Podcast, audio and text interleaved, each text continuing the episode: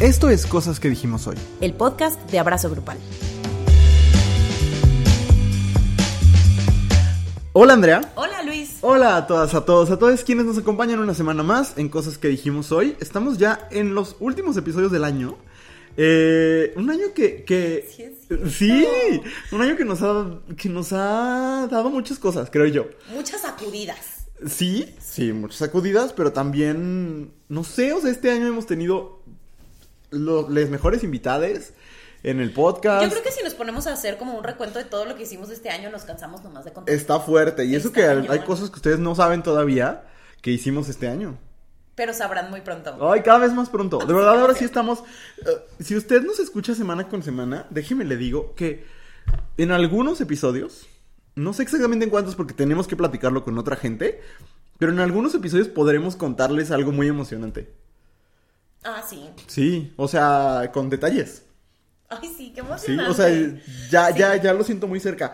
Entonces, pues nada, estamos muy contentes, muy felices, pero aparte, creo que se ha hecho una gran temporada. Mucha gente nos estuvo compartiendo en su Spotify Wrapped.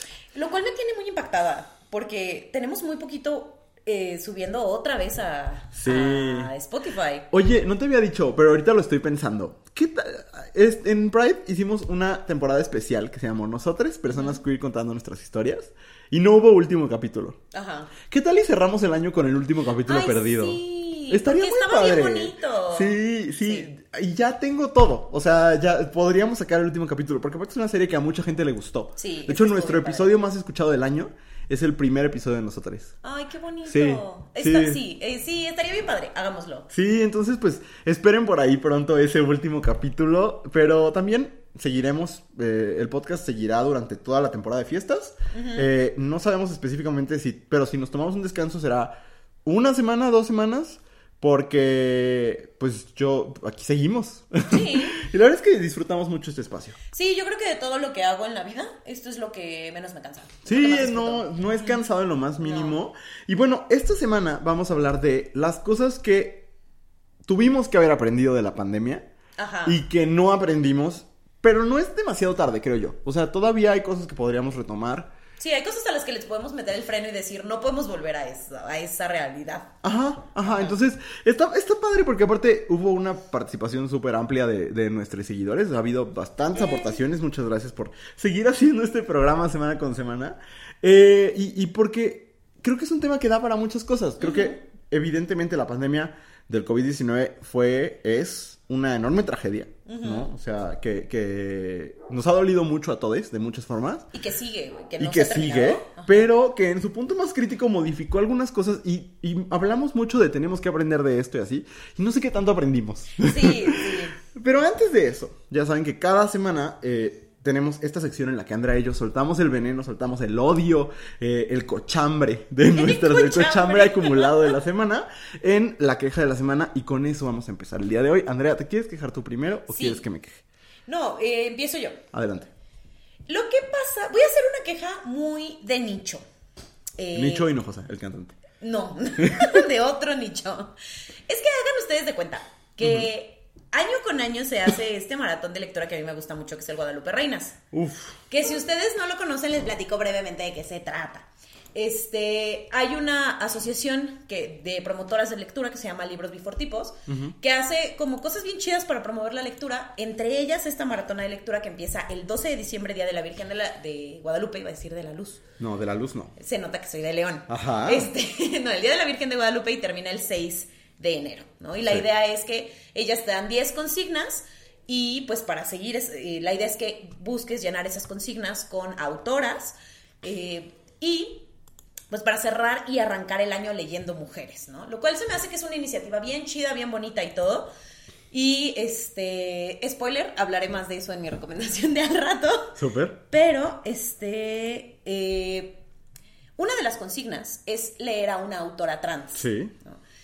Eh, porque además una de las características que tienen las eh, chicas de libros bifortipos, se hacen llamar las beforas, lo cual se me hace eh, chistosísimo. Ajá. Eh, es que son muy incluyentes Claro. y cada año intentan ser como más incluyentes. De hecho, en las consignas del año pasado tuvieron un señalamiento cuando hicieron, una de las consignas era leer a una persona o a una autora disidente, pero estaba planteado diferente y hubo varios señalamientos así como de, mm, este, Ajá. ¿qué? Sí, sí, sí. Eh, y como que cada año recibe retroalimentación y se me hace muy chido. Pero entonces, eh, me topé yo en el internet, particularmente en Twitter. Ya sé qué vas a decir. Sí. Ay, sí. A esta persona que dijo, a mí me encanta la propuesta, se me hace un espacio bien chido y pues no voy a dejar que me excluyan, así que va mi versión modificada, ¿no? Y hace su lista de libros que va a leer para cada consigna y en la consigna de leer a una autora trans, esta persona sube la foto, raya, literalmente autora trans, y pone autora crítica de género. Y mira, yo lo vi y dije, estás mamando, ¿no? Porque además en el tuit decía, no me van a excluir de este espacio. Ajá. Y es como, a ver, a ver, a ver. Siguiendo como la misma lógica de estos grupos de, de mujeres que insisten en los, en los espacios separatistas, güey, ¿por qué un espacio que está tratando de ser incluyente con las mujeres trans te pones en ese plan de no me van a excluir de este espacio que evidentemente, corazón, no está hecho para ti? Si tú no crees que las mujeres trans tienen un espacio, uno, en, en, una- en un maratón de lectura donde se leen mujeres, Ajá. uno, estás mal. Dos, es súper violento. Y tres, no es el espacio para ti. Claro. ¿no? Es un espacio que se está construyendo desde la diversidad, desde el vamos a leer voces de diferentes ángulos. Y entonces se me hace sumamente violento decir, no solamente no lo voy a hacer, sino que además lo voy a tachar y lo voy a sobreponer con un discurso que es súper violento, Exacto. ¿no? Entonces lo vi y dije, es que no puede ser, no puede ser, porque además todo esto sucede en el, de- en el contexto de la fila estuvo llena de, de violencias hacia las personas trans, no solo hacia las personas trans, ¿qué onda con la cantidad de gente que fue a ver a, a ¿cómo se llama este güey? Agustín Laje.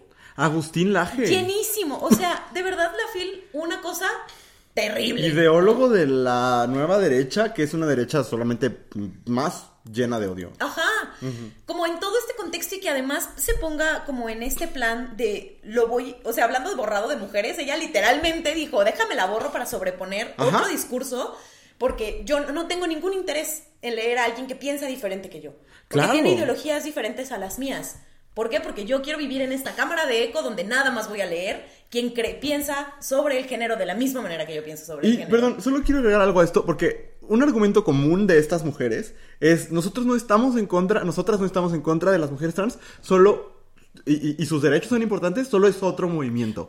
Y aquí lo que están, tal cual lo que está diciendo es, me vale su existencia, Ajá. me valen sus derechos y estoy en contra de. No, y además, si ellas siempre dicen, no invadan nuestros espacios, búsquense los suyos, pues corazón.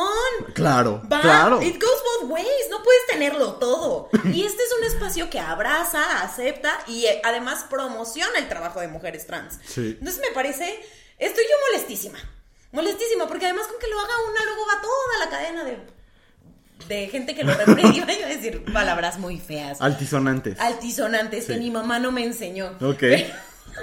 Pero luego hubo un montón de gente que lo replica, porque ahí Sí. está validado el discurso y la cantidad de personas que le daban like, que decían sí, a huevo, qué chido que te pones esta propuesta.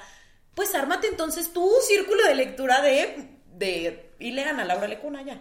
Y, y que vaya quien quiera. Exacto, no, porque, ajá. sí, porque tú ves los tweets de Laura Lecona y tienen cuatro likes. Sí. 15. No estoy minimizando la, el peligro que es, que creo que es un peligro muy Ajá. grande.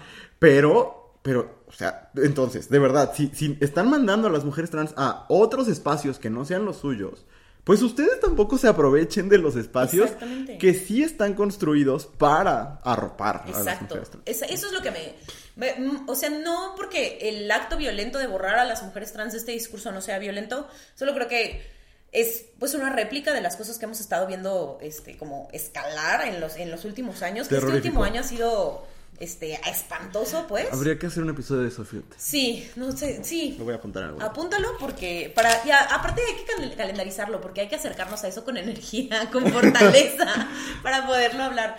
Pero más allá de eso, eh, que no es por minimizarlo ni mucho menos, pero este asunto de no nada más voy a voy a cerrar mis espacios para que entre la diversidad, sino que voy a tratar de apropiarme los espacios que son de y para la diversidad, es como ya, o sea, ya basta. Sí. Porque entonces, evidentemente, ni siquiera los mismos límites que tú dices que pones son límites reales. Claro. ¿no? Entonces, eh, tu odio y tu agresión y tu violencia no tienen límite. Y, en- y creo que entonces hay que empezar a hablar de, de ellos como tal y dejar de excusarse en el no, nada más estoy defendiendo lo que es mío. No es cierto. Claro. No es cierto, porque ahí ya te estás metiendo en algo que no solamente no es tuyo, sino que es de otras personas. Sí.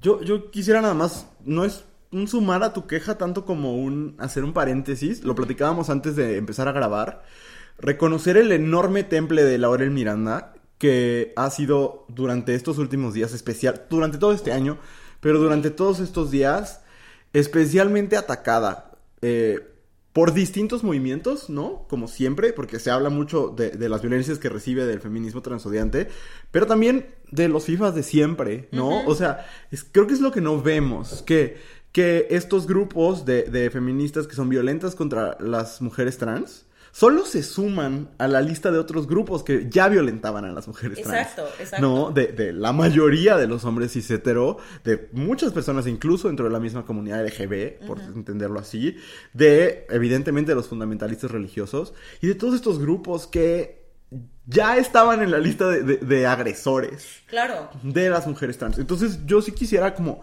reconocer el, el muy valiente, creo que esa sería la palabra, trabajo de, de Laurel Miranda, eh, con quien tenemos una muy buena relación, primero que nada.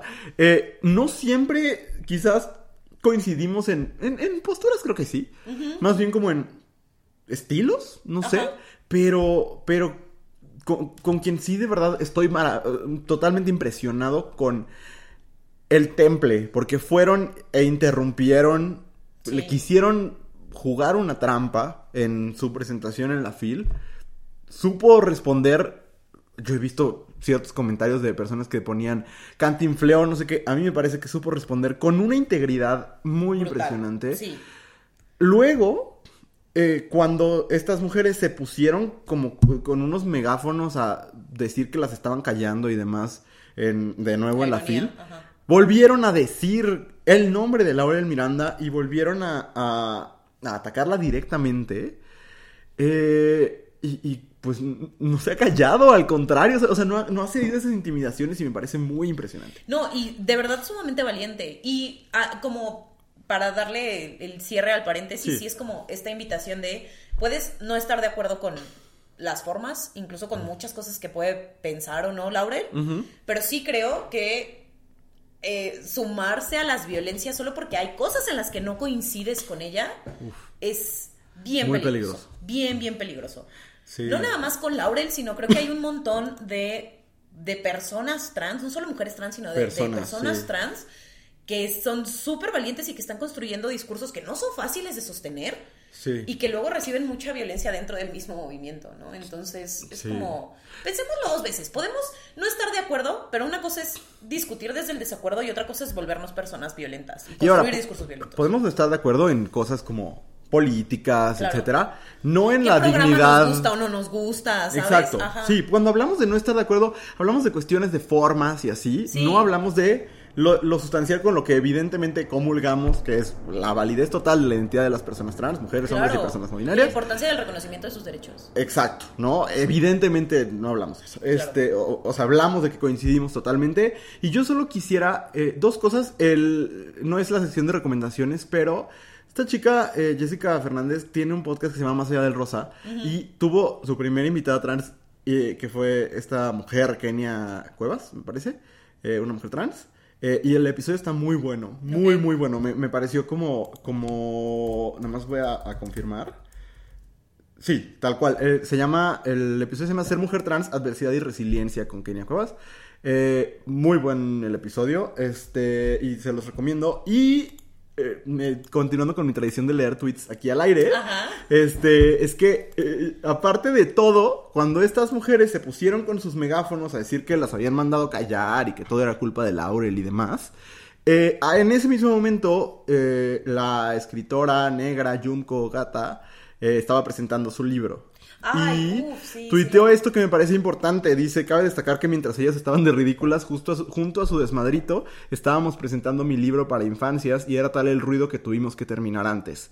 Muy doloroso escuchar, están silenciando mujeres mientras estas morras literalmente silenciaron a una mujer afrodescendiente y una mujer indígena que estábamos tratando de compartir el proyecto que desarrollamos con tanto gusto. está cabrón el feminismo blanco. Y me parece como importante que- que, que veamos qué discursos sí están siendo silenciados. Ajá. No me parece coincidencia. No, no, no. Y lo hemos dicho muchas veces como en este podcast, ¿no? Como, sí, hay cosas que a lo mejor a ti te atraviesan, pero no todos los discursos que suceden en el mundo se tratan de ti. Hay otras realidades. Ni de nosotros. Ajá, totalmente. Entonces, solo vean a su alrededor y toquen Exacto. tantito pasto. Muy bien. Mi queja. Por favor. Mi- Estoy yo muy emocionada. Eh, yo me quiero quejar de algo que, que de verdad es una de, la- un- de las cosas que tienen que ver con, la, con las celebridades y la fama. Ajá. Es una de las cosas que llevo mucho tiempo pensando, porque se ha hablado mucho de lo injusto que, que ha sido los medios, por ejemplo, con Britney Spears, con Lindsay Lohan, y, y va a sonar chistoso lo que voy a decir, pero me parece muy serio que en México casi no hemos hablado del trato público que se le ha dado a Ingrid Coronado. Ah, Y eh, para quien no lo sepa, porque quizás es algo como muy del mundo del espectáculo, eh, Ingrid Coronado es esta conductora mexicana que conducía Venga la Alegría, lo hizo durante muchos años, que eh, estuvo casada con el hoy difunto Fernando del Solar, este, y se divorciaron cuando él tenía cáncer. Eh, este- esta historia se remonta mucho antes, porque el, inicio de su relación, eh, ella... eh, Acabo de ver una entrevista donde ella cuenta como toda su vida, pero Ajá. este, ella se embaraza cuando él todavía no le dice al mundo que ya no se iba a casar con quien era su prometida, ¿no? Según lo que Ingrid cuenta, que ni siquiera me parece que, que sea atenuante o no. Creo que independientemente de eso, el respeto a ella tuvo que haber sido incondicional, pero ella cuenta que en realidad él ya había terminado su relación desde antes y que empiezan a andar y pues que la primera o la segunda vez que tienen relaciones ella se embaraza. Este. Independe- aunque no haya sido así, aunque ella haya andado con él cuando él se iba a casar, lo que sea, ella no tenía ningún compromiso, Claro. ¿no? Y aunque lo quieran negar, este odio que ella ha recibido durante muchos años se remonta a esa narrativa de la mujer malvada que manipuló al pobre hombre inocente que se iba a casar, eh, de la zorra, ¿no? Tal cual. Eh, después, ellos se divorcian cuando él tiene cáncer. eh, lo que ella dice, y tiene, las, aparte de las pruebas de que pues, la demanda de divorcio la emitió él, ¿no? Lo que ella dice es que él le pidió el divorcio, e incluso en la entrevista que acaba de dar cuenta que él le dijo, eh, me voy porque por tu culpa tengo cáncer, lo cual, aparte es una, un Ay, gaslighting güey. tremendo y, una violencia inmensa, ¿no? Esté muerto el señor o no, me parece como muy grave. Este, de- Independientemente de eso, de- desde ese divorcio, eh, la carrera de Ingrid Coronado se derrumbó, ¿no? Ella hoy tiene un libro publicado por, por Grijalvo eh, que tiene bastante éxito, tiene un programa en MBS y va como reconstruyendo su carrera, ¿no? Pero se cayó por muchos años y hace meses que Fernando del Solar murió de cáncer, lamentablemente, eh, se hizo trending topic, eh, Ingrid Coronado muérete, ¿no? Eh, y se volvió a retomar esta narrativa de esta mujer tu- tuvo, tuvo la maldad de abandonar a un hombre que tenía cáncer. Eh, lo cual ha llevado a muchos insultos misóginos contra ella, ¿no? Eh, llamándola zorra puta, etcétera. Y, y metiéndose con sus hijos, eh, metiéndose con su carrera, con su físico, con su todo. Eh, es un- te digo que es uno de los temas, a mí la televisión nacional me gusta mucho, yo conozco bien la carrera de Ingrid Coronado, porque aparte a mí, tú sabes que me gusta mucho la academia, Ajá. entonces ella condujo varias generaciones de la academia. Y, mm, y me llama la atención que podamos ser tan críticos con el trato que se le ha dado a figuras como Britney Spears y como Lindsay Lohan. Y que esta cultura profundamente misógina que existe en México no la podamos ver tanto porque estamos tan adentro de ella. Ajá. ¿No? Y, y creo que, que tendríamos que replantar, replantearnos. O sea, creo que como cultura le, le debemos una disculpa a muchas figuras como esta, ¿no? Hoy hablo de ella porque acabo de ver la entrevista con Jordi, que les recomiendo que la vean porque creo que es la historia de muchas mujeres y de muchas personas. Y, y cómo se construyó esta narrativa alrededor de una villana que no creo que se remonte a cuando él tuvo cáncer, sino mucho antes. Ajá. A cuando a ella se le echó la culpa de romper un inocente matrimonio. ¿No? Y, y creo que, que hablar de yo, yo siempre lo he dicho y lo, lo voy a defender hasta que me muera, hablar de celebridades es importante porque las celebridades a quien culturalmente celebramos, ¿no? A quien culturalmente admiramos. Y las celebridades nos permiten como, como generar estos microcosmos en los que podemos ver fenómenos más grandes. Ajá. Y creo que aquí vemos el, el fenómeno de una mujer a quien se le tomó como chivo expiatorio para, eh, para sacar todas las violencias patriarcales bajo la excusa de estoy defendiendo a un hombre enfermo, ¿no? Evidentemente, pues vivir con cáncer eh, y, y morir de cáncer es una enorme tragedia Claro. que seguramente él la pasó horrible, ¿no? Y incluso si él le dijo, por tu culpa tengo cáncer, eh, es tremendamente violento. Pero vaya, o sea, yo no sé lo que es vivir con cáncer y lo que es morir de cáncer, ¿no? No, no, no estoy haciendo ese juicio en este momento. Más bien creo que como, como la cultura la ha tratado a ella y como esta figura que se creó de la bruja, ¿no? De la villana de la historia, porque dejó al hombre y que como ella tiene las pruebas de él me demandó, él, él hizo la demanda de divorcio, él me dejó, él, etcétera. O sea, él es el que ya no quería estar conmigo. ¿Cómo aún así es- mucha gente es, no le creo? Está mintiendo y está contándolo ahorita porque él ya se murió. ¿no? Y, y a mí me, me conmovió profundamente volver a escuchar su historia, este, y, y me recordó cómo, cómo como cultura la hemos tratado muy mal. Y de nuevo, no se trata sobre ella, sino cómo hablamos de las mujeres, ¿no? Y cómo hablamos de las mujeres, cómo hablamos de las amantes, por ejemplo, ¿no? Cómo hablamos de las mujeres que se equivocan. En ese sentido, recomendaría la, la TED Talk de Mónica Lewinsky, Ajá. eh, donde, hablando de mujeres valientes, eh, el, el- el valor que esa, que esa mujer tiene para pararse frente a un escenario y contar lo que ella vivió siendo eh, pues, la amante, yo diría un poco la víctima del expresidente Bill Clinton.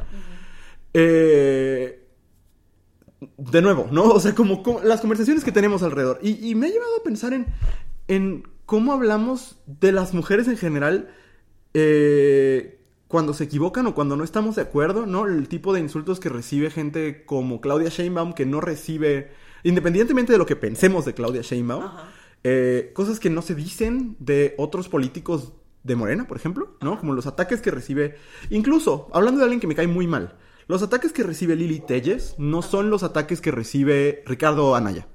Ajá.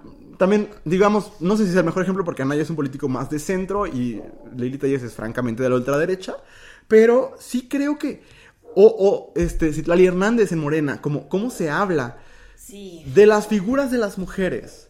Eh, es, es- es- es un tema del que creo que tendríamos que, que conversar. No sé si ubiques el caso de Laura G y Carlos Loret de Mola, pero lo mismo, ¿no? Eh, cómo él pudo seguir con su carrera y cómo ella a la fecha tiene una carrera, pues, pero, pero siempre será, será recordada como la amante de. Ajá. ¿Sabes? Entonces, de nuevo, un recordar que, que a fin de cuentas cuando hablamos de celebridades hablamos de cosas mucho más grandes. Y cómo tenemos que recordar, eh, como ser analíticos y críticos de, de cómo hablamos de las otras personas y en este, en este caso en particular de cómo hablamos de las mujeres. Y sabes que creo que justo hablar de las celebridades y escuchar cómo las personas hablan de las celebridades te da mucha guía de cómo de cómo hablan de o de cómo perciben el mundo a su alrededor y a sus personas más cercanas, porque luego es bien es más complicado y la gente suele ser un poco más decente cuando dice cosas de la gente más cercana, pero como las celebridades se ven lejos, se ven como que no nos van a escuchar y no importa y tal, ahí la gente saca lo peorcito. Sí, saca lo peorcito. total. Y- ajá, yo por eso digo, si la persona que te, que te gustaba defendió a Johnny Depp en todo su, su juicio, ahí no es corazón. O sea, huye. Ajá. ¿no? Y de nuevo, en estos matices de, no estoy diciendo que Amber Heard sea una santa. No. No es el tema. No es el tema, ajá. Y, eh, no, perdón. No, no, no. Y eso, como poner atención en cómo hablamos de las personas desde ahí. Cómo hablamos cuando creemos que la persona no nos va a escuchar, cuando creemos que no tiene una consecuencia inmediata, que sí lo tiene. Claro. ¿no? Las celebridades siguen leyendo lo que se escribe y lo que se dice de ellas, pero creo que lo interesante es ver cómo hablamos de las personas cuando creemos que no nos escuchan. ¿Y cómo hablamos de la gente con la que no estamos de acuerdo? Poniendo otro ejemplo, el presidente, ¿no? Ah, Vaya, al presidente se le pueden eh, reclamar millones de cosas.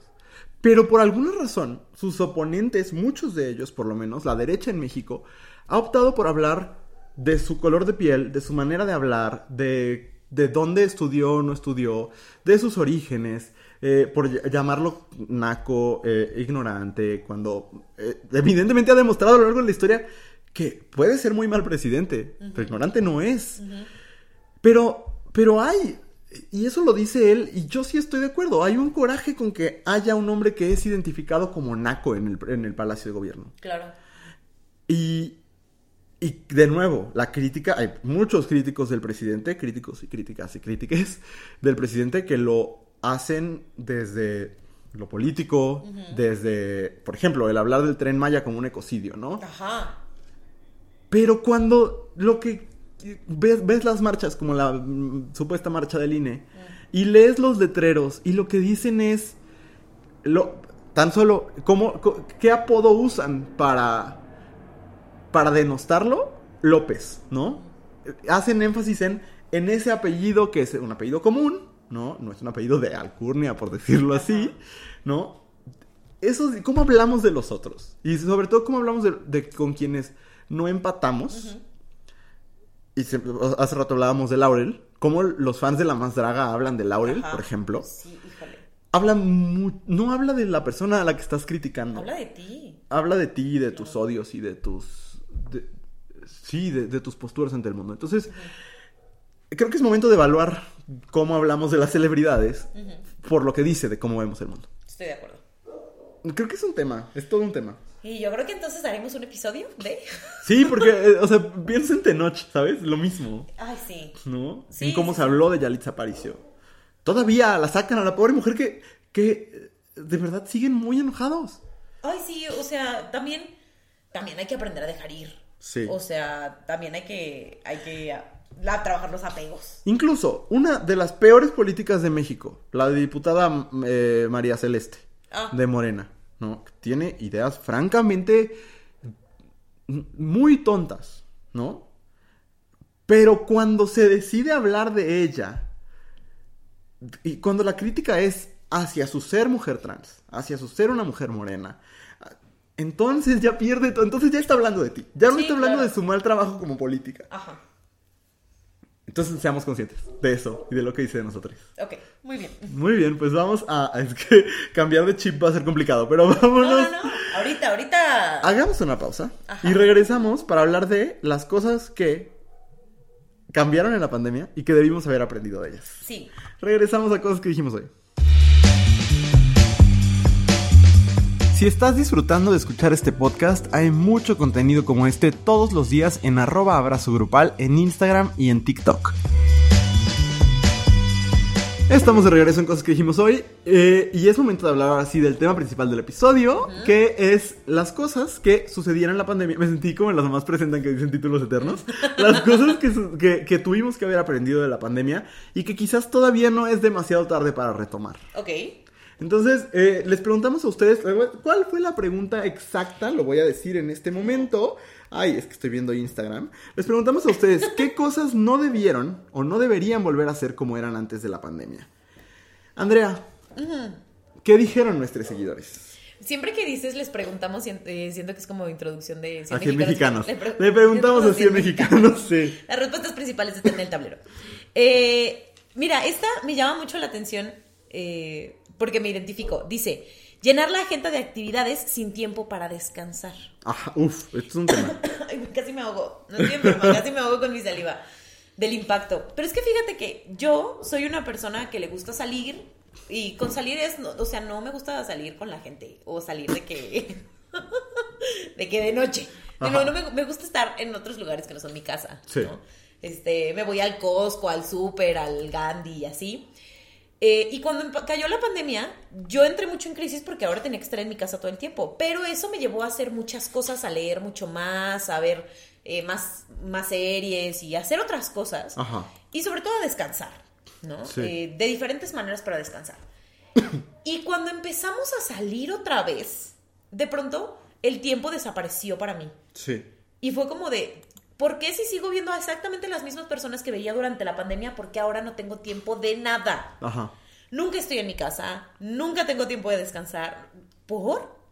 Y eso me parece impresionante porque además siento que mucha gente se quedó con esto de es que hay que recuperar el tiempo perdido y entonces ahora te quieren saturar de un montón de cosas que dices, detente, no pasa nada. O sea, sí, pues la vida es corta, pero eso no significa que la tienes que saturar con, con actividades en cada segundo. Siento que siento yo que mucha gente sí se obsesionó con esta idea de recuperar el tiempo perdido. Sí. No. Aunque No, no, creo que haya sido tiempo perdido, solo es tiempo que sucedió de una manera distinta. Sí. Eh, no es exactamente lo que dice la aportación, pero yo pensaba en como este fenómeno del FOMO. ¿no? Quien no sepa, son las siglas de Fear of Missing Out, como el miedo a perderte de algo, que creo que se suspendió por lo menos durante los primeros 6, 7 meses de la pandemia. Ajá cuando verdaderamente era un estado de aislamiento y donde se puso en pausa esto que, que a mí me pasaba mucho y yo creo que porque estuve en un proceso de terapia durante ese tiempo, yo ya no lo recuperé, afortunadamente, pero me pasaba mucho esto de siento culpa de que es viernes y culpa y un poco de pena quizás de que es viernes y no estoy en un bar, no estoy en un antro, no estoy en el cine, no estoy, estoy aquí en mi casa solo, ¿no? No tuve plan, no tuve con quién, o no quise, o lo que sea. Y creo que la pandemia un poco puso en pausa eso, porque todo el mundo estaba en su casa y entonces pues no había que aparentar un poco, ¿no? Porque no sé si a ti te ha pasado, que tú nunca has sido un antro, entonces a lo mejor no lo has visto tanto, pero te lo voy a describir y te va a parecer terrorífico. en los antros o sea, tú ves las historias en los antros y la gente parece que se le está pasando cabrón. Gritan y bailan y así. Y yo he visto muchísimas veces en los antros como la gente está viendo su teléfono, viendo la nada, con cara de hueva y así. Alguien empieza a grabar la historia y empieza el performance, ¿no? Se acaba la historia y regresan a su, a su a su vida normal, ¿no? Ay, no. Y lo he visto muchas veces. Lo he visto en reuniones, lo he visto en pedas, lo he visto en todos lados, ¿no? Como este performance del pasártela bien. Creo que por un rato se pausó. Se, sustituyeron por otras performances, ¿no? Gente que subía historia de un libro cada día y demás. Eh, que digo, yo subí muchas historias de libros, pero sí, de verdad sí los leí. Pero este, no sé, o sea, como este fenómeno de sentir que tienes que estar afuera, se pausó y creo que tendríamos que abolirlo, vaya, o sea, como el, la, la realidad es que uno tiene que estar afuera cuando quiere estar afuera y tiene que hacer afuera, ¿no? Ajá, Pero hay, cosas... necesidad. No, y no es un fracaso. Exacto. Un fin de semana, dos, o nunca, hacer ir a un antro, ir a un bar, ir al cine, ir a una cita, ir a lo que sea. Sí, estoy súper, súper de acuerdo. Sí, entonces ojalá, ojalá podamos combatir el FOMO, porque es un fenómeno bien cansado. Sí, y también la presión de tener que, de creer que tienes que tener plan todo el tiempo y de ver a la gente todo el tiempo, está bien, no pasa nada. O sea, no pasa nada si no los ves, no pasa nada si te das un break, no pasa nada si no quieres ver a nadie. También está cool. Voy a romper una regla. No sé si eso está en la lista de las respuestas o no, pero lo quiero decir. Ah, Esta respuesta es mía. Este, yo creo que una de las cosas más importantes que no tenemos que perder de lo que cambió en la pandemia es el permitir que un empleado se quede en su casa si se siente mal, por la razón que sea.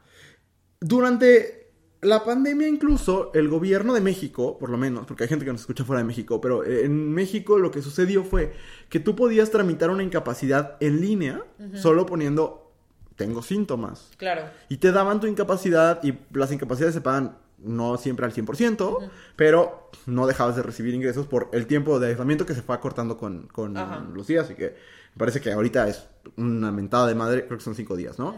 Eh, con COVID. Este, independientemente de eso, se generó, y eso sí duró unos buenos dos años, una cultura de, por lo menos en, no sé, a lo mejor yo tuve un gran privilegio, ¿no? Pero en muchos espacios de trabajo eh, se generó esta cultura de, tú reportabas a tu jefe, me siento mal, tengo tos, me duele la garganta, tengo fiebre, eh, etcétera. Y era como, no vengas, ¿no? Y aunque venía de un protegerte, protegerse quienes estaban en el centro de trabajo, pues de todas maneras era increíblemente benéfico para la persona enferma, ¿no? Claro. Eh, tú sí, a, ti te tocó eh, un proceso así, ¿no? Cuando, cuando te dio COVID. Sí, este... ¿sabes? Ni siquiera con síntomas, fue como, oye, salió una prueba. No vengas. No vengas. Sí. Y entonces, ya no es así. Eh, y ahorita que estamos en este cruce de eh, una gripas intensas. COVID e influenza. Ajá. Y ya no es así, ¿no? Ya, eh, por ejemplo, el gobierno desactivó esa opción de tramitar incapacidades en línea. Tienes que ir a formarte al IMSS con otras personas que también tienen COVID o algo parecido, porque hay gente que todavía no se ha hecho prueba y que a lo mejor no tenía y ahí se contagió, ¿sabes? Como, de nuevo, este trato que era bastante humano y bastante empático y bastante comprensivo, eh, desapareció. Y creo yo que nadie tendría por qué ir a trabajar enfermo. Claro. O sea, yo no sé si suena. Luego dices estas cosas y a la gente le parecen disparates.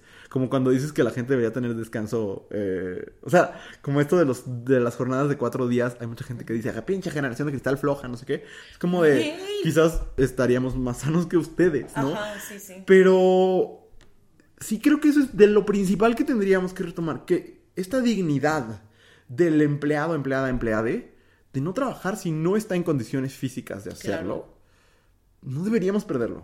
No, y que de verdad es que de todas maneras, aunque hagas que tu empleada, empleado, empleade vaya a trabajar cuando está sintiéndose mal, de todas maneras no es un elemento productivo para ti. Claro, O sea, sí, es que hasta yo- visto desde ese ángulo. Es que sí, o sea, es que yo pienso mucho en, en yo pienso mucho en mí y en mis cólicos, por ejemplo. Yo sufro mucho de cólicos, Sí. me dan cólicos muy fuertes. Sí.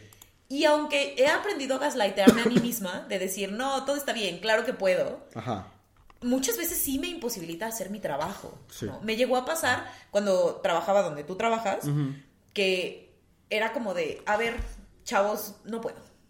Hagan cualquier otra cosa, yo solo me voy a sentar aquí y solo no se maten entre ustedes. O sea, ni siquiera estaba dando clase. Sí. ¿Sabes? Solo estaba ahí haciendo un performance de vine a trabajar. Pero claro, me, me pasó que tuve varias jefas, dos, que cuando yo les decía tengo cólicos me decían vete a tu casa Ajá. o no vengas, Sí. ¿no? Pero después tuve un jefe que tenía un jefe que la primera vez que dije que tenía cólicos fue como de, ok, quédate en tu casa. La segunda fue, mm, la tercera fue, mm, y yo sí, güey, menstruo cada mes. Y Ajá. cada mes me duele.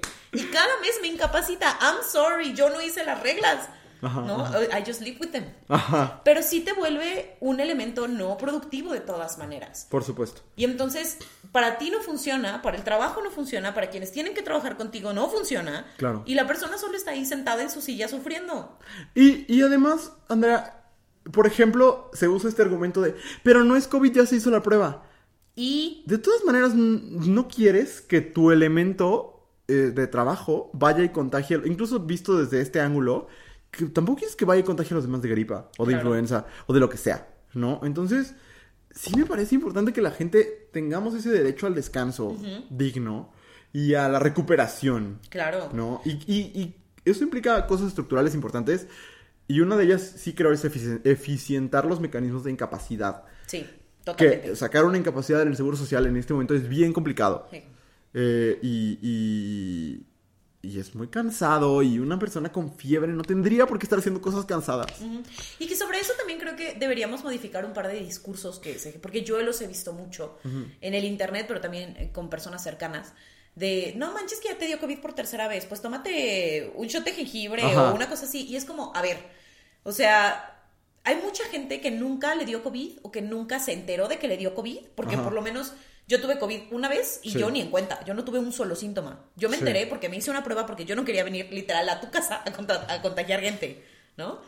Por eso me hice la prueba, por eso me enteré de que yo tenía COVID. Si no, ni cuenta me hubiera dado. Sí, sí, sí. Hay mucha gente que tuvo COVID y no se enteró. Hay mucha gente que nunca se contagió de COVID y está bien. No Ajá. pasa nada. Hasta ahora. Hasta ahora. Pero esta también dinámica que se genera alrededor de no puede ser que te enfermes tanto. Sí. Güey, pues nadie escoge enfermarse.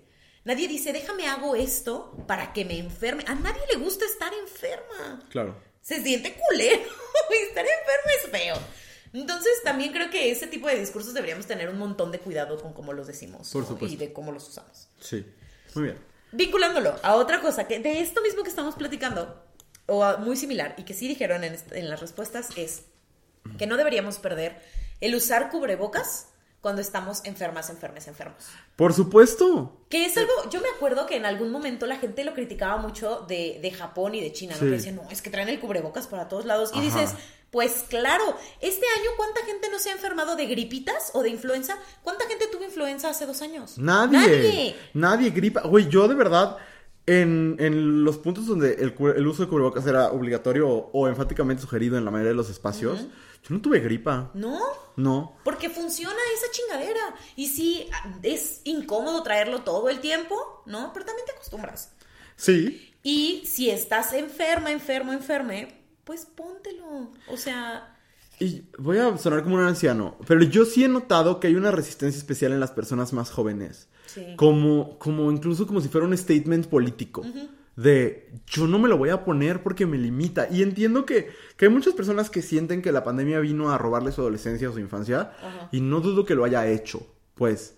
Pero, pero de verdad, el, el, el uso del cubrebocas salvó muchas vidas. Y, en, y, y- y no solo es el salvar una vida, o sea, en primer lugar, el COVID, a pesar de que para las personas que estamos vacunadas, en su mayoría los efectos ya no son tan graves. El COVID largo existe y es un fenómeno y, y- y es una realidad. Y casi ya no se habla de estas cosas porque claro que es de hueva y claro que estamos artes, ¿no? Pero sobre todo en tiempos como este, es una temporada de enfermedades eh, y que de hecho eh, sí es terrorífico que no hemos llegado al- a, a la temporada donde verdaderamente, que es enero, ¿no? Y, güey, yo conozco a... Todo el mundo tiene gripa. Entonces, pues sí, ser conscientes de que si yo tengo algún síntoma de gripa, aunque no sea COVID, pues me va a tapar la boca, ¿no? Por, por responsabilidad social. Creo que eso no tendríamos que perderlo. Y, y también porque no es solamente el COVID, amistades, o sea, el, el negarnos a, a proteger a otras personas cuando tenemos una enfermedad que es viral, además es súper capacitista. Hay, hay mucha gente a la que una gripita que a ti te hace cosquillas Ajá, le puede traer muchos efectos muy negativos a su salud. exacto. Entonces, no te cuesta nada los 3, 4, 5 días que tengas gripa, ponte el cubrebocas. Así es. Eh, um, ok, alguien nos pone ir a la oficina obligatoriamente. O sea, más bien, lo que dicen que tendría que conservarse es el home office. Ajá. Eh, porque esa era la pregunta, ¿no? Lo que pasa es que luego contestan cosas que no preguntamos. Pero el home office. Y ahí yo pondría varios paréntesis. Eh, Sí. Me parece importante un montón de cosas. Eh, sí, no todo el trabajo presencial es necesario. También creo que, que no... Que si hubiéramos usado el- los primeros meses, quizás el primer, el primer año de la pandemia, para aprender a trabajar, a estudiar, a, a coexistir, sobre todo a trabajar y estudiar, desde casa, estaría más de acuerdo con este punto. Pero yo de verdad creo que no se desarrolló una cultura de No. eso. Por lo menos no en, en el interior de la República, ¿no? Porque sé que en la Ciudad de México hay gente que a la fecha sigue en home office. Ya poquitos, pero que estuvieron dos años y cacho en, en home office. Eh, no fue el caso de muchos espacios de trabajo en, en el interior de la República que realmente estuvieron muy poco tiempo en home office y luego ya regresaron a las oficinas. Y creo yo que no hubo una formación y que no hay las condiciones. Ajá. Porque para eso tendría que haber reformas en las que los centros de trabajo te tengan que pagar el internet. Claro. Y te tengan que dar un dispositivo. Porque si no, estamos acentuando la desigualdad. ¿No? Entonces, eso me parece importante. Y también, desde mi experiencia, que es una experiencia muy limitada de una sola escuela como maestro y una sola escuela como alumno, porque yo estudié mi maestría en, en línea por la, por la pandemia. Yo no diría que es una opción hoy, 2022, eh, para la educación No. yo que hoy le doy clases a chavos que tu- llevaron su secundaria en línea, sí veo un rezago fuerte.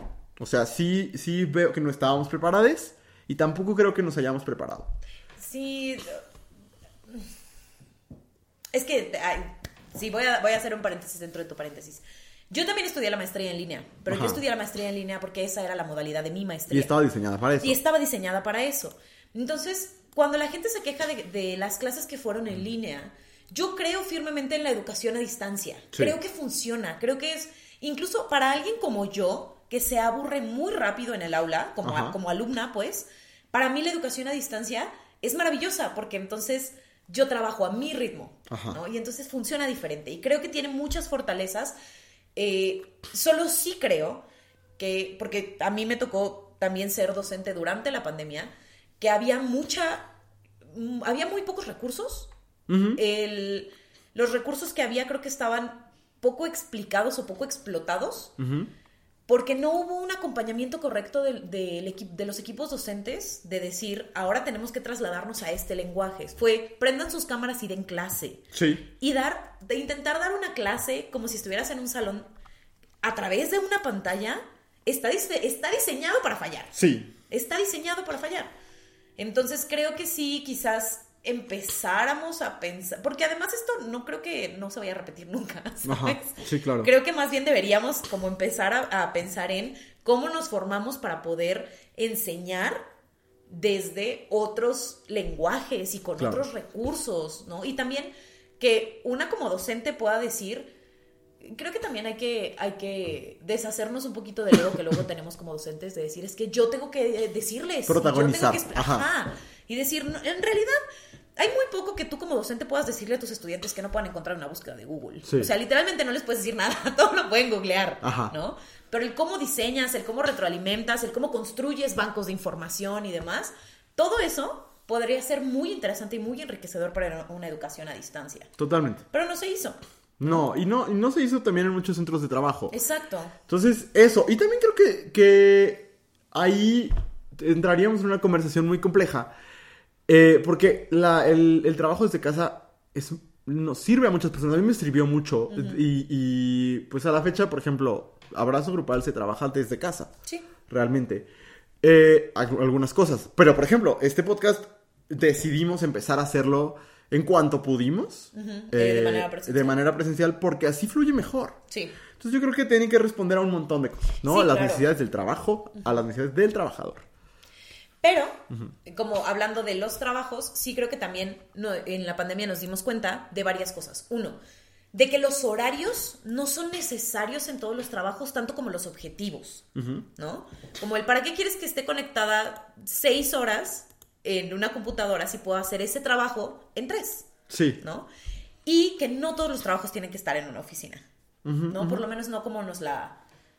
No como la vimos en Mad Men, por ejemplo. Ok. Muy bien. Eso. ¿Qué más? Eh, mira, la respuesta más popular Sí. de que dieron 100 Le preguntamos así a mexicanos. fue saludar de beso. Saludar de beso. Sí. Sí. este es un llamado que hago yo hacia el mundo, de por favor, por favor, deténganse. O sea, genuino, es que a mí no me gusta que me toquen, ¿sabes? Sí. O sea, no me gusta que gente que no conozco llegue y sea como de, ay, ¿por? Ajá.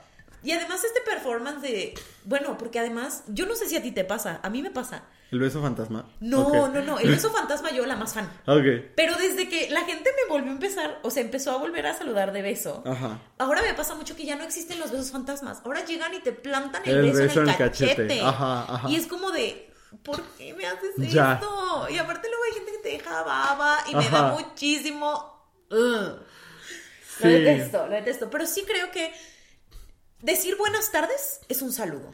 Sí. Decir hola, ¿qué tal? es un saludo. Y creo que aquí en México tenemos muy comprada esta idea de salúdame Ajá. y que tiene que chocar el cachete de a huevo. Bueno, si eres mujer, Ajá. ¿no? Porque los hombres se saludan de mano. Ajá. Sí, sí, sí. También, ¿para qué? ¿Para qué? Y es como durante como los momentos más críticos de la pandemia donde la gente no te saludaba de beso, pero a huevo quería que le, que le chocaras el, el puño Ajá. por...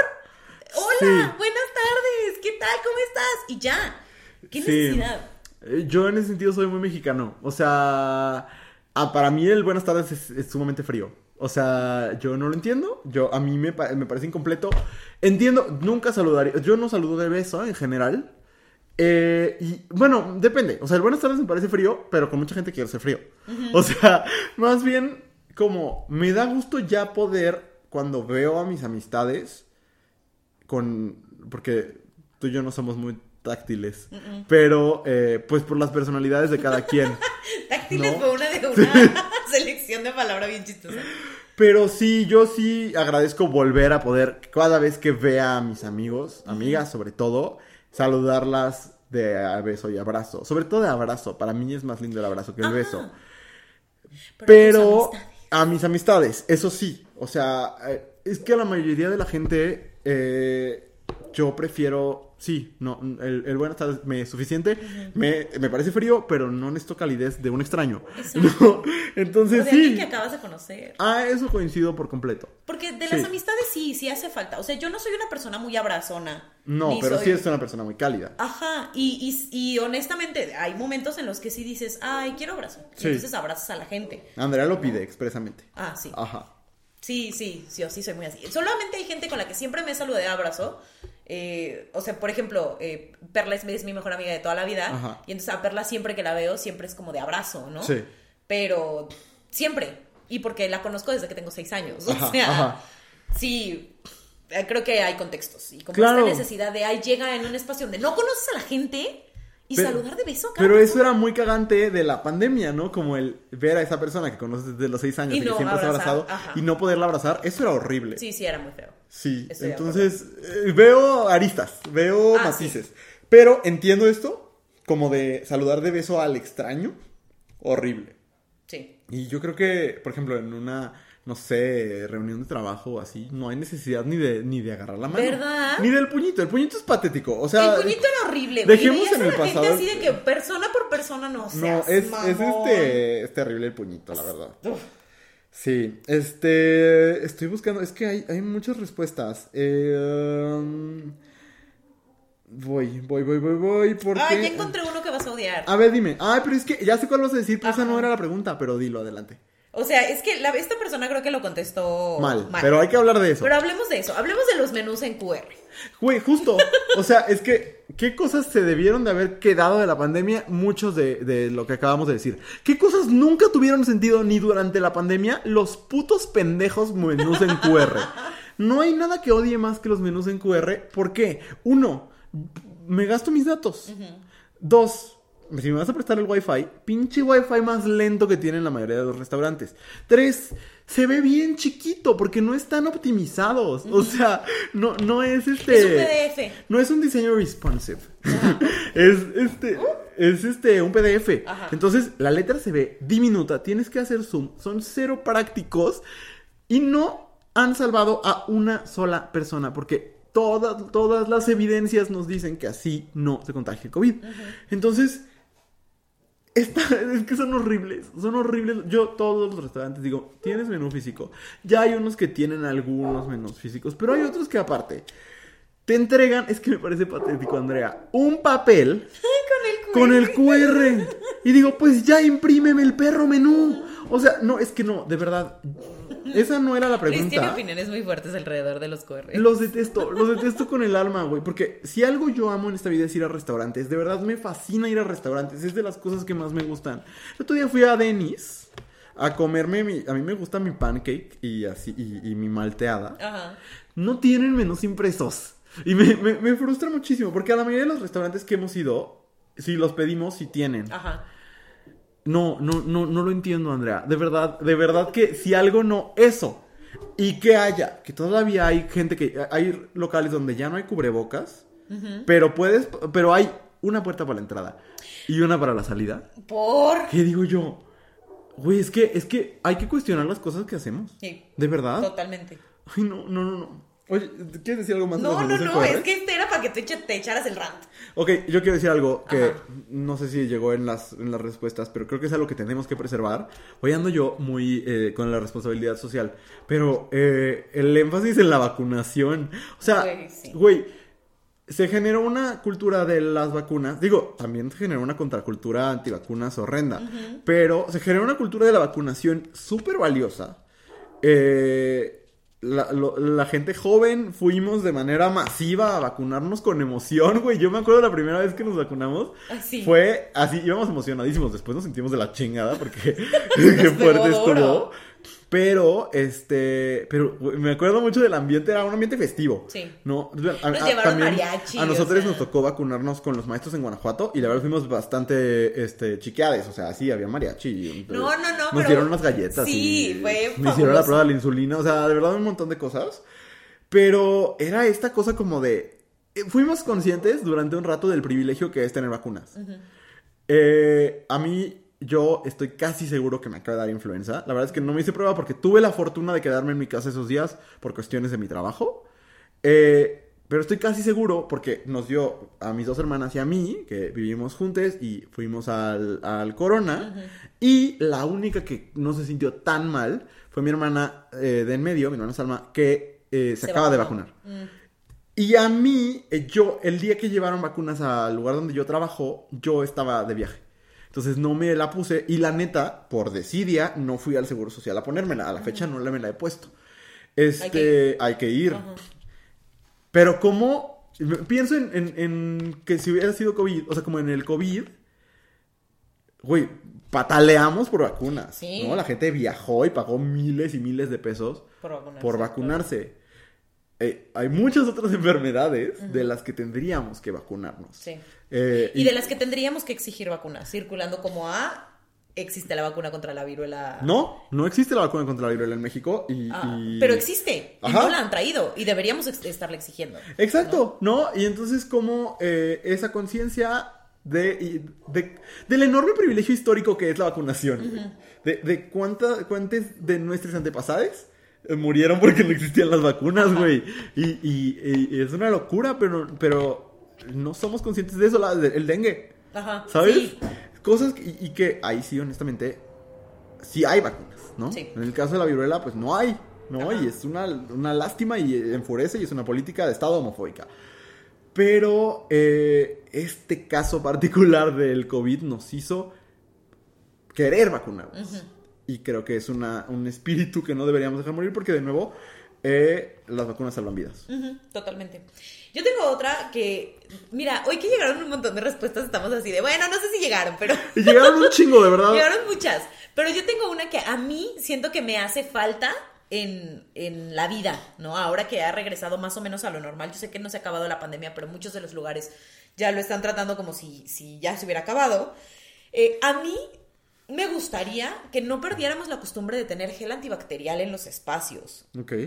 porque para mí era muy práctico como el yo sé que no es eh, que de todas maneras te tienes que lavar las manos con agua y con jabón pero aún así supón que estás en el centro comprando cosas y entonces yo soy mucho de agarrarme la cara porque tengo muchas alergias y siempre tengo comezón en la nariz. Y entonces para mí era muy muy práctico estar como tener gel en todos lados para poder sentir que no tenía las manos tan sucias ¿no? Porque no te puedes estar lavando las manos todo el tiempo cuando estás en la calle haciendo cosas. Entonces, yo sí creo que deberíamos regresar a tener gel antibacterial en los espacios. Igual y no como de ponérselo a todas las personas que entran a tu negocio, Ajá. pero sí tenerlo ahí como una opción de te acabo de pagar y acabo de agarrar dinero, déjame pongo tantito gel y ya espanto ahí a la bacteria. Sí, deberían hacer como hacen en mi tienda favorita, Bath and Body Works, que cuando entras te ponen un jabón que huele delicioso, Delicioso. y te llevan al, al sink, Ah, al sí. lavamanos. Ajá. Y, ay, no, no, qué belleza. Una ¿verdad? fantasía. Sí, totalmente. Y no, y, y esta, esta cosa de que nos empezamos a poner antibacterial constantemente, creo que tendríamos que mantenerla, Sí. definitivamente. Como la gente que antes no se lavaba las manos después de ir al baño. Y se empezó a lavar las asco, manos. qué asco. Pero hay mucha gente, mucha, mucha gente. Y eso que tú no vas al baño de hombres. Qué bendición. Donde yo he visto millones de veces como muchos vatos salen del migitorio directamente a la puerta. ¿Qué Ay, no, no, qué asco. Eh, ok, llegó esta que me parece interesante. Dice, siento que ahora se habla con mucha más libertad de salud mental. También creo que es cierto. Creo que mucha gente, por ejemplo, se animó o nos animamos a tomar terapia en línea. Eh, yo no volví al consultorio, debo decirles que yo, yo tengo cuatro, cinco años, no sé, en un proceso terapéutico, o sea, de psicoanálisis. Eh, y a mí me acomodó muy bien llevar mi terapia desde mi casa. Eh, sobre todo porque la terapia me parece suficientemente cara como aparte gastar en gasolina. Ay, no, es Este, que aparte tu, tu terapeuta está del otro lado de la ciudad. Sí, sí, a mí me queda muy lejos. Muy. Este, pero aparte creo que mucha gente decía, yo no sé a quién buscar aquí en mi, en mi, en mi casa, en mi cuarto, no, en mi casa tampoco, quería decir en mi ciudad. Este, y de repente a mucha gente se le abrió un panorama enorme de posibilidades, donde tú puedes vivir en Tuxpan, Veracruz, y tener una terapeuta en, eh, no sé, Cholula, Puebla. ¿No? O sea, realmente... Es la selección. Sí, sí, pero est- está esta enorme posibilidad y creo que mucha gente empezamos a hablar de salud mental porque todos estábamos bien malitos, ¿no? En, pues, o vaya, fue un fenómeno impresionante. Sí. Y creo que dejamos de ver tan mal el atender, por lo menos como dice esta persona, en su círculo, ¿no? Y, y que quizás en círculos de cierto privilegio, sobre todo por lo cara que es la terapia, pero dejamos de ver tan mal el, el ir a atender tu salud mental. Claro. Tomando esto que acabas de decir de poder tomar eh, terapia en Cholula, Puebla. Ajá. Este, algo que yo extraño mucho y que lo he empezado como a notar y, y me duele el corazoncito cada que lo veo es, yo siempre he tenido mucho FOMO Ajá. porque vivimos en León. Sí. Y la mayoría de las cosas del mundo que a mí me interesa sucede en otras ciudades que no son León, sobre Sí. todo en la Ciudad de México. Ajá. ¿no? Y algo que, que me gustaba de los primeros meses o años de la pandemia es que muchas actividades se movieron a hacer en línea. Y entonces podías tomar talleres, eh, conferencias y demás en línea con gente que normalmente solo lo haría en la Ciudad de México, ¿no? Y ahora yo eh, reconozco, yo también extrañaba la presencialidad de muchas Por maneras. supuesto. Sí. Pero yo agradezco todos esos eventos que tienen su versión presencial y siguen transmitiendo por Facebook Sí. o por cualquier otro lado. Sí. Porque este asunto de descentralizar los eventos culturales creo que fue súper valioso y creo que es algo que no debería perderse. De tener las opciones presenciales sí, porque a- a- creo que a todo el mundo nos, nos cae bien de vez en cuando como el estar en estos espacios y porque las dinámicas son diferentes y porque hay cosas que no funcionan igual en línea, Ajá. pero que sí no sean manchados.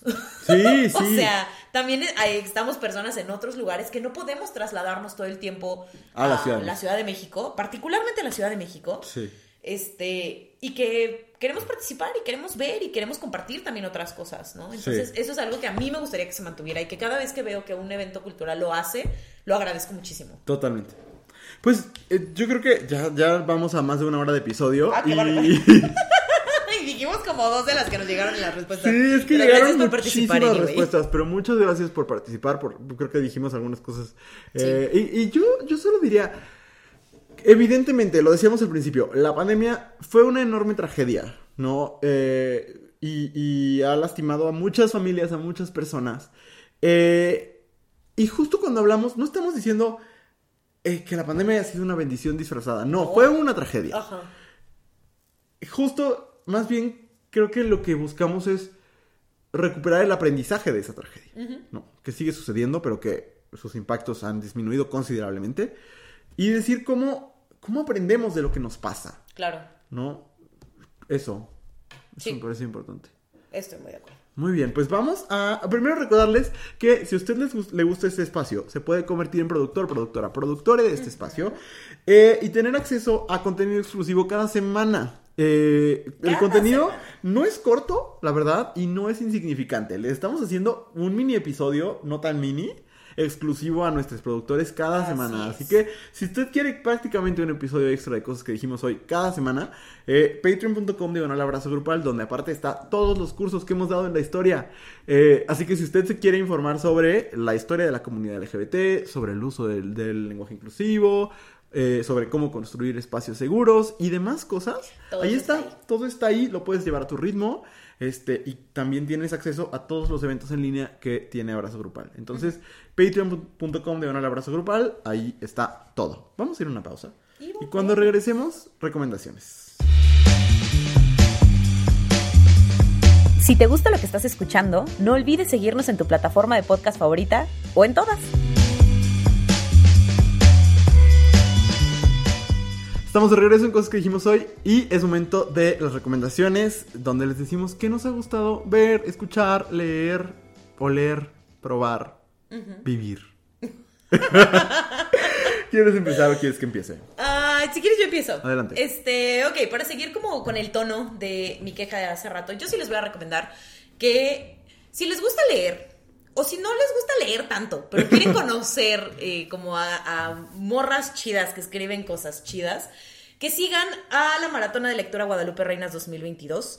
Eh, si ustedes buscan el hashtag en Instagram, Guadalupe Reinas 2022, eh, en Instagram o en Twitter, van a encontrar cómo la gente está armando todas sus este, listas de lectura, haciendo un montón de recomendaciones y mi recomendación es que participen o que por Claro. lo menos lo intenten, ¿no? Porque, y ahorita les voy a leer las consignas, son solamente 10 consignas, pero sí creo que es una buena manera de encontrar autoras eh, que escriben desde lugares en los que no estamos acostumbrados de pronto a leer, ¿no? Entonces les voy a leer rápidamente cuáles son las 10 consignas, Sí. como para que vean a qué me refiero.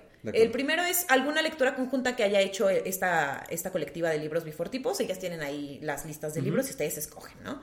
Eh, una obra de teatro, alguna autora trans, un libro para sanar, de la manera que tú quieras. Sí. Eh, cuentos escritos por una mujer, eh, libro o historia para tu yo adolescente, algo sobre salud mental o psicología, un texto de una autora con discapacidad, una lectura para compartir con tus amigas y poesía infantil o para niñas. Ok. Son 10 consignas que creo que atienden como a diferentes cosas, son distintas cada año. Y si usted quiere recomendación específica para cada una de estas consignas, yo cada año hago mi bonita lista solamente con autoras eh, queer. Entonces, eh, espérenla el día de mañana. En algún lado. Porque el año pasado fue terriblemente ignorado en la plataforma de abrazo, entonces probablemente lo haga en mi Instagram. ¿El día de que- mañana, jueves? No, el día de mañana para quienes están escuchando. O sea, el viernes. Ah, no, el No. jueves. Ah, salen los episodios del miércoles. Ya no me acordaba. Sí, el jueves. Va, súper. El jueves estará en alguna parte del internet. Muy bien, muy bien. Este, yo quiero recomendarles, es que miren, yo cuando llegamos a esta época de diciembre, es mi Navidad de muchas formas. Es mi Navidad literalmente, Ajá. pero aparte es el inicio de la temporada de premios. Y con la Ah, temporada de premios empiezan algunas cosas que yo amo. No hay nada que a mí me haga más feliz que las listas de lo mejor del año. De verdad, no sabes, me vuelven loco. De hecho, estoy pensando en hacer algún contenido para YouTube de eh, como en abrazo de Ajá. mis mejores cosas del año, pero siento que va a ser Beyoncé una y otra vez. Ajá. Entonces no lo sé. Pero también empieza como este preámbulo a los Oscar en el que las revistas especializadas, que solo los tetos del, del espectáculo como yo, tipo Variety, The Hollywood Reporter y demás, empiezan a hacer contenidos enfocados a la temporada de premios. Y hay uno que... Hay, hay dos que a mí me vuelven loco. Uno es, son las mesas redondas de The Hollywood Reporter Ajá. y otro es Actors on Actors de Variety. Ok. Si usted, como a mí, le apasiona sobre todo el cine y la televisión, eh, no hay contenido más fascinante. De verdad. O sea, yo me aviento todas las mesas redondas de The Hollywood Reporter porque, porque es, es lo mejor que, que me puede pasar en la vida. O sea, son realizadores hablando de la labor creativa. ¿No? Y eh, eh, acaba de salir el primero de, de las mesas redondas. Este, y, y es el de los guionistas, que aparte para mí siempre es el mejor cada año, el de, el de los guionistas. Y este año eh, es, es, es que les va, escuchen la lista de, de creadores. Está Tony Kushner, que es un dramaturgo extraordinario, que solo escribe cine para Steven Spielberg y esta vez escribió The Fablemans, que es eh, su película autobiográfica. Ajá. Jordan Peele, que escribió y dirigió Nope. Eh, Martin McDonagh, que a quien ustedes recordarán por escribir eh, Three Billboards Outside Ebbing, Missouri, que este año tiene una película que no sé pronunciar, pero vayan a, a- a verla. Este, Ryan Johnson, que es el escritor y director de Knives Out, que va a salir Knives Out 2 en unos días, una de mis películas favoritas, la 1. Eh, Chinonie Chukwu, que escribió Till, una película sobre el caso de Emmett Till. Y Daniel Kwan, que es eh, eh, la mitad de The Daniels, el equipo detrás de todo en todas partes al mismo tiempo. O sea, son los guionistas de eh, las películas más importantes del año, hablando de la labor de escribir cine, ¿no? Y es, es fascinante, o sea, porque aparte, Tony Kushner es uno de los dramaturgos más importantes vivos, ¿no? Y, y escritor de pues es el guionista de la última versión de West Side Story y eh, me- no sé cuál otra, creo que Munich, no me acuerdo cuál otra escribió para Spielberg. Eh, y ahora The Fablemans. Y, y tan solo escuchar a este hombre que, que, que tiene esta relación muy particular, creativa, con... Yo sé que a ti no te gusta mucho, pero con uno de los cineastas más importantes vivos. Ajá. Este es muy interesante. Y como ver cómo todo el mundo está fascinado con todo en todas partes al mismo tiempo y cómo todo el mundo quiere saber cómo se, cómo, cómo se le ocurrió. Ajá. Y lo mismo pasa con Nope, porque yo creo que la gente, eh, a los guionistas les fascina mucho Jordan Peele, más que por Nope, por Get Out, ¿no? Pero como el poderle hacer preguntas, eh, le- les recomiendo muchísimo. Pero esa ni siquiera era mi recomendación principal. A madre. La- el otro contenido es Actors and Actors, Ajá. que es eh, esta serie en la que actores entrevistan a otros actores. Eh, y ya salió el primer... Para cuando ustedes estén escuchando ya va- van a haber salido los dos primeros capítulos. A partir de hoy que estamos grabando, hoy miércoles, digo hoy martes 6, va a salir un episodio diario. El que salió hoy, ya lo vi, es el de Brendan Fraser y Adam Sandler. O sea, son los actores que han hecho cosas relevantes durante este año. Ok. ¿No? Y son ¿Qué muy... hizo Adam Sandler este año? Una película que no he visto que se me antojó mucho sobre básquetbol. Tiene excelentes reseñas. Está en. Netflix. Este, se llama Hustle, la película. Eh, Adam Sandler, que aparte es un tipazo. Ajá, eh, sí, Y un hombre muy talentoso que ha hecho unas películas horrendas, pero que tiene como cuatro películas tienen pierde. Sí. Este, y bueno, Brendan Fraser que hizo la película de Darren Aronofsky Ajá. este año. eh, y aparte resulta que son muy amigos. Entonces una, una, este, una conversación súper cálida. Pero te voy a leer el lineup de este año.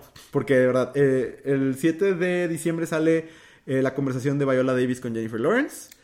El 8 de diciembre, güey, Kate Blanchett y Michelle Yeoh, la protagonista de Todo en Todas Partes al mismo tiempo. El 9 de diciembre pueden descansar Ana de Armas y Eddie Redmayne. El 10 de diciembre, Jamie Lee Curtis y, y Colin Farrell. El 11 de diciembre, Janelle Monet, que hizo este año la segunda parte de Knives Out, y Austin Butler, que hizo Elvis. Que de verdad, la actuación de Austin Butler en Elvis es impresionante. Eh, Leticia Wright, que es la nueva Black Panther, y John Boyega, eh, el de Star Wars.